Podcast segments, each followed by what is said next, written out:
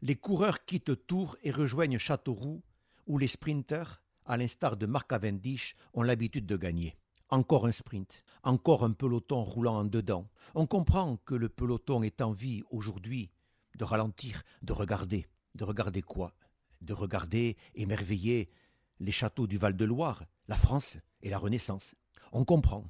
Il y a à Châteauroux, place de la Victoire et des Alliés, un château qui n'est pas n'importe quel château, un château qui pourrait bien changer le scénario de la course. Le château Raoul. Car qui dit Raoul dit Volfoni. Raoul Volfoni, personnage joué par Bernard Blier dans Les Tontons Flingueurs, le film de Georges Lautner.